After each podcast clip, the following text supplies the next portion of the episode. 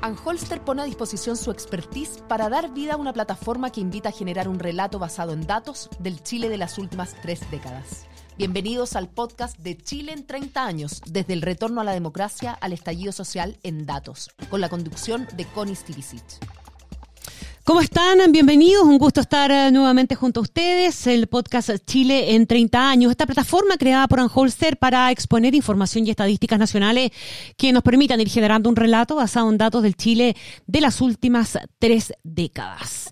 Hay un tema que mm, no lo hemos ido encontrando a diario, ¿verdad? Irrumpió con muchísima fuerza en la agenda, pero que durante estos últimos 30 años no ha estado tan presente de manera constante y por de pronto bastante lejos de la agenda de las políticas públicas en algunos momentos del tiempo. Me refiero a la inflación, ustedes, pero ¿cómo la inflación? Bueno, hemos pasado periodos del tiempo en que la inflación no ha sido un tema y vamos a repasarlo justamente los datos de estos 30 años y vamos a conversar sobre esto con José Gregorio, decano de la Facultad de Economía mm, y Negocios de la Universidad de Chile, la FEN de la Chile, ex presidente del Banco Central y también ex ministro de Economía, Minería y Energía. ¿Cómo está José de Gregorio?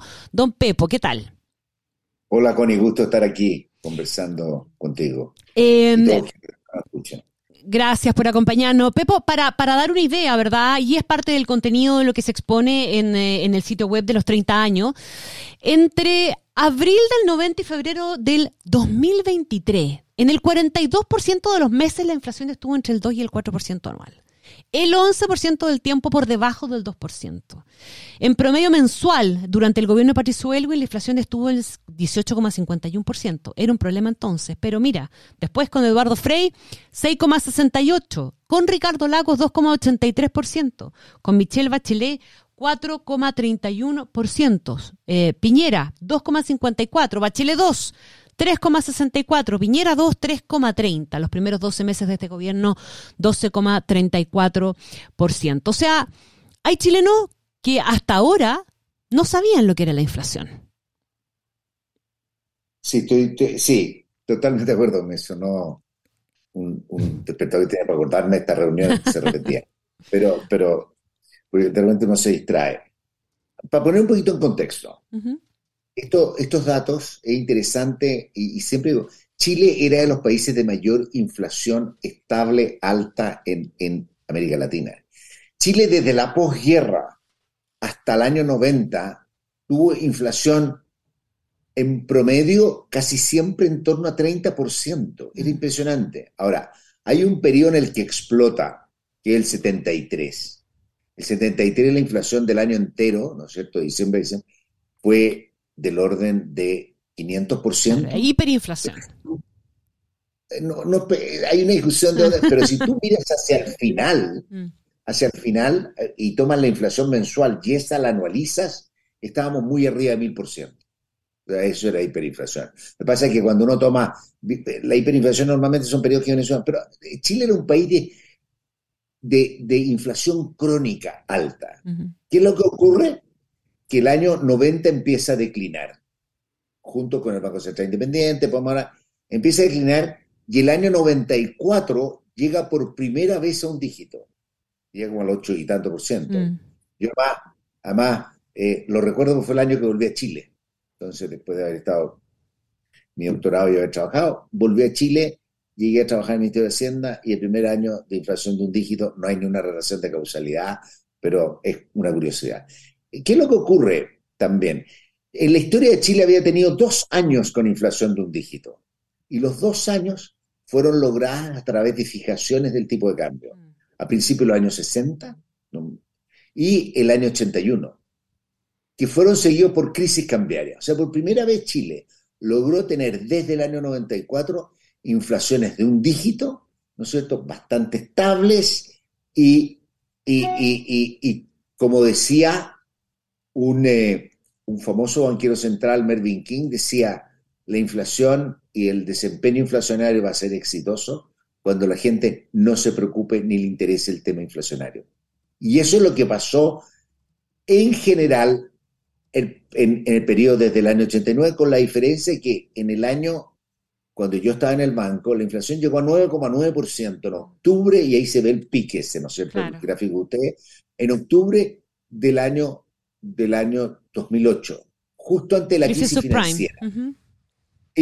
veníamos con un fuerte, fuerte aumento de los commodities, ¿no es cierto? Entonces, veníamos subiendo tasa, pero la inflación venía bastante fuerte. Eh, vino la crisis subprime, vino el colapso de los commodities, vino el colapso de la actividad en el mundo, breve recuperación, la inflación se nos hizo negativa incluso, la caída fue impresionante y de ahí se normalizaron las tasas, normalizó la política monetaria y vivimos un periodo de relativa tranquilidad hasta el año pasado. Mm. Que por primera vez, y esto es importante, es un fenómeno global. La inflación ocurre en todo el mundo, ¿no es cierto? Y, y, cuáles son sus orígenes? Sus orígenes son dobles. Primero, pensémoslo, es una, un, un problema de oferta. ¿Qué es lo que ocurre? Durante la crisis, ¿no es cierto?, de la pandemia, se quiebran las cadenas de valor por los problemas de, movilidad alrededor del mundo. Por lo tanto, lo que empieza a pasar en el mundo es que empieza a haber escasez. Bueno, una de las más famosas fue un momento de la escasez de chips.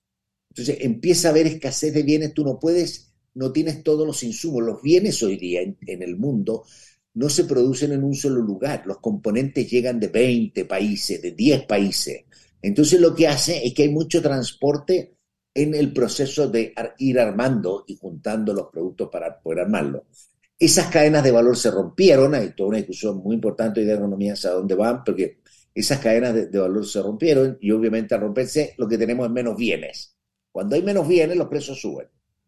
Pero por otra parte, tuvimos un fuerte impulso de demanda en todo el mundo. ¿cierto?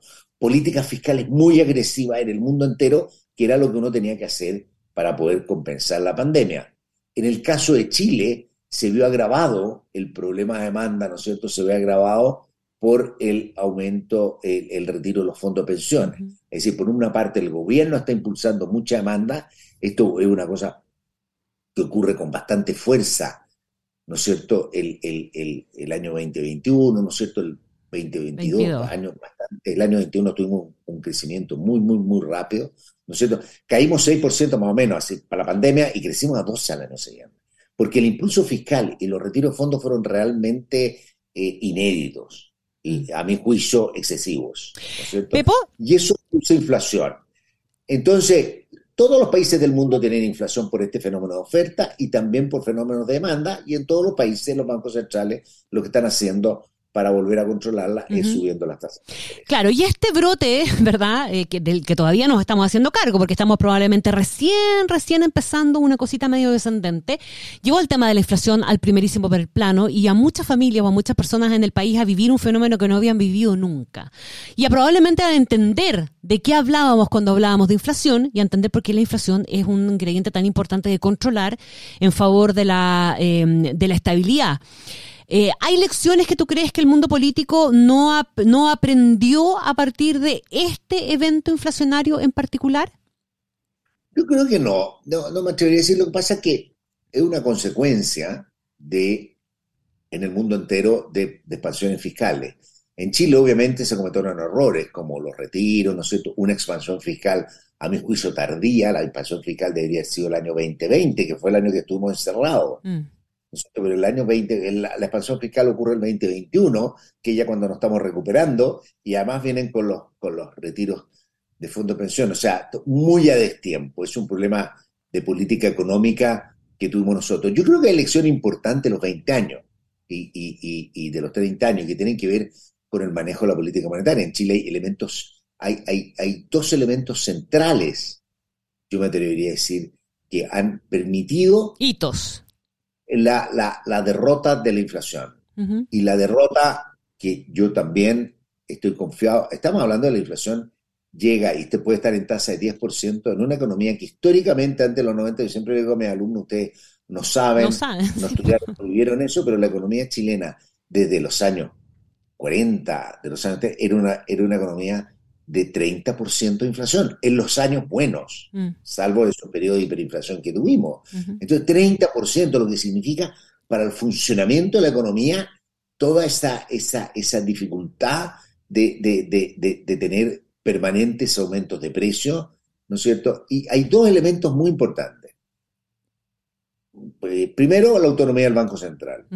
El Banco Central, el año 90 comienza la autonomía y la idea precisamente rompe uno de los problemas que genera inflación, es que el Banco Central tiene que creíblemente preocuparse de la inflación como primer objetivo.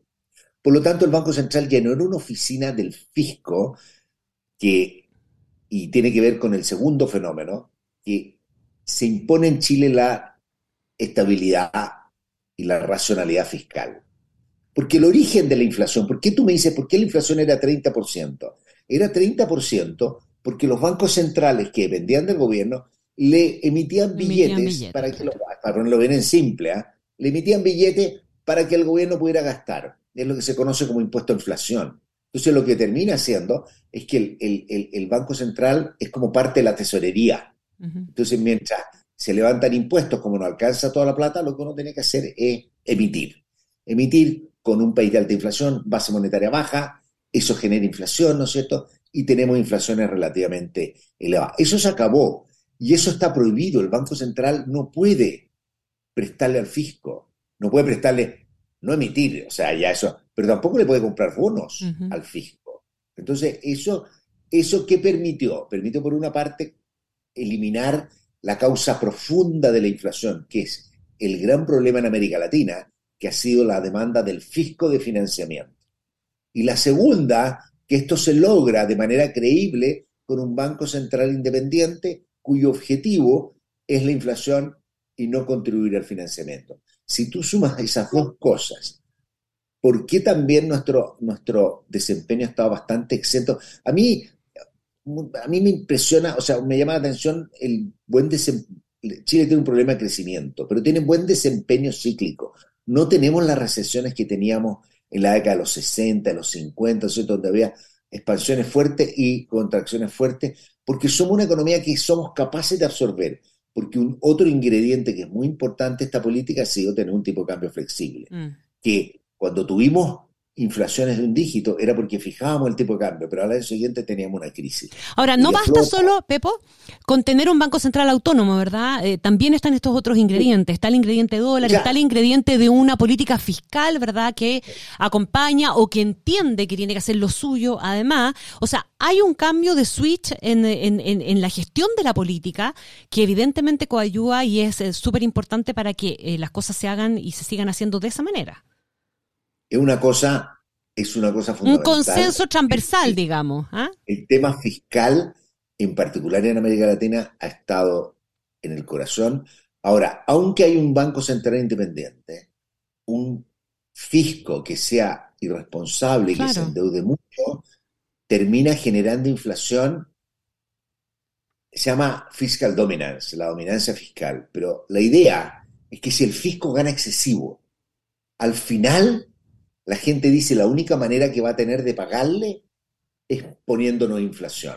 ¿Y qué es lo que va a hacer en el fondo? El fisco se endeuda mucho, va a subir la inflación, eso va a licuar las deudas. Es la única manera de generar sostenibilidad en este fisco. Por lo tanto, la economía genera inflación sin a pesar de que el Banco Central puede decir yo no le voy a prestar nada al fisco. Porque es la única manera en la cual al final se va a pagar esa deuda y es lo que se llama la dominancia fiscal, una cosa, y eso pasa en muchos países. Por lo tanto, es importante, uno basta con declarar un Banco Central independiente si no lo acompaña con unas finanzas públicas sólidas.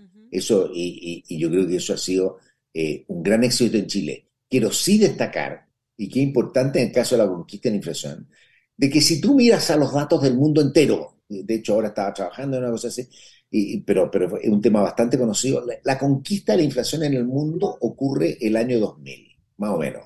El año 2000, todos los países que tenían inflaciones altas, todos los países latinoamericanos cayeron en inflaciones bajas. ¿No es cierto? Hubo un fenómeno global. Chile tuvo la virtud y además tampoco fue parte de este fenómeno global, digamos, su reducción de la inflación fue previa por los importantes avances que se hicieron y la manera de consolidarlo en muchos países de América Latina, en Asia, en todas partes, fue empezar a declarar por ahí por el año 2000 Banco Central Independiente, a seguir esquemas de meta de inflación, como seguimos en Chile, que es un esquema en el cual el Banco Central se compromete a conseguir un objetivo, de manera que si miramos a futuro, yo creo que la mm. inflación va a caer. Mm. No hay razones para que... Ahora, la velocidad podemos discutirlo. Creo que el Banco Central luego va a empezar a, bajar tasa, ¿no es cierto? Porque la economía está bastante fría, lo que nos dicen los datos. Y por otra parte, hemos visto progresos en inflación. Progresos que en el IPC general que tienes tú ahí han sido bastante más importantes que en materia de inflación subyacente, que es como el corazón de la inflación.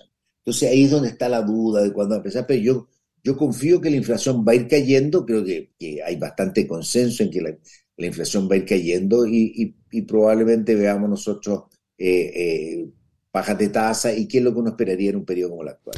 José Gregorio, ¿ves alguna amenaza para que esos propósitos de los que hablábamos, verdad, y, el, cumplimiento efectivo de todo esto, la idea de, que un, banco central que pueda hacer bien la pega, que haya una política fiscal acorde con esto y otras variables más, se puedan ver alteradas y, o tú crees que este shock de inflación puede haber servido también para que aquellos que eventualmente no tenían real conciencia de esa posibilidad y de su impacto, también se subieran a ese mismo carro. Bueno, de alguna otra forma, efectivamente, la inflación es un, un anuncio, ¿no es cierto?, una señal al mundo político, a la ciudadanía, de que la inflación es un problema la inflación es un problema grave, de que la inflación afecta particularmente a gente que no se puede proteger por la vía de su salario, y su ingreso, a la gente menos ingreso. Es un problema muy grave la inflación. La gente está endeudada para sus casas en, en UF, le sube mucho, riendo, ¿no es cierto? Entonces, todo ese, entonces, de alguna otra manera, y, y con la convicción y con de que aquí hubo excesos, excesos fiscales, exceso de retiro de fondo. De alguna otra manera, yo creo que la inflación es como el antecedente que uno dice, mira, hoy día estamos en un periodo de desaceleración porque el objetivo más importante hoy día es consolidar la reducción de la inflación. Yo creo que no hay mayores riesgos, si tú me dices riesgo, mm. lo que hay son incertidumbres. Y la incertidumbre fundamental es que no sabemos con, con exactitud la velocidad a la que va bajando. Entonces, eso es como uno va a ir graduando la política monetaria mm. y la baja. Eh, eh, no conocemos, el mundo entero está pasando esto. En, en, toda la economía desarrollada están subiendo tasas, van un poco más atrasados que nosotros, nosotros empezamos antes. De manera que no, yo creo que hoy día estamos en un, en un fenómeno como de, de, incertidumbre acerca de cuán rápida va a ser esta convergencia, lo que ah, por su parte es es clave para poder ver cómo uno va, a ir soltando la tasa para poder reactivar o, digamos, o, retomar más crecimiento de la economía. Don José de Gregorio, decano de la FEN de la Universidad de Chile, ex presidente del Banco Central, ex ministro también de Economía, muchísimas gracias por esta conversación. Mucho gusto haber conversado contigo. Que esté muy bien, un abrazo, gracias. La invitación a seguir conectados y visitar el sitio www.decidechile.cl slash los 30. Anholster pone a disposición su expertise para dar vida a una plataforma que invita a generar un relato basado en datos del Chile de las últimas tres décadas. Bienvenidos al podcast de Chile en 30 años, desde el retorno a la democracia al estallido social en datos, con la conducción de Connie Stivicic.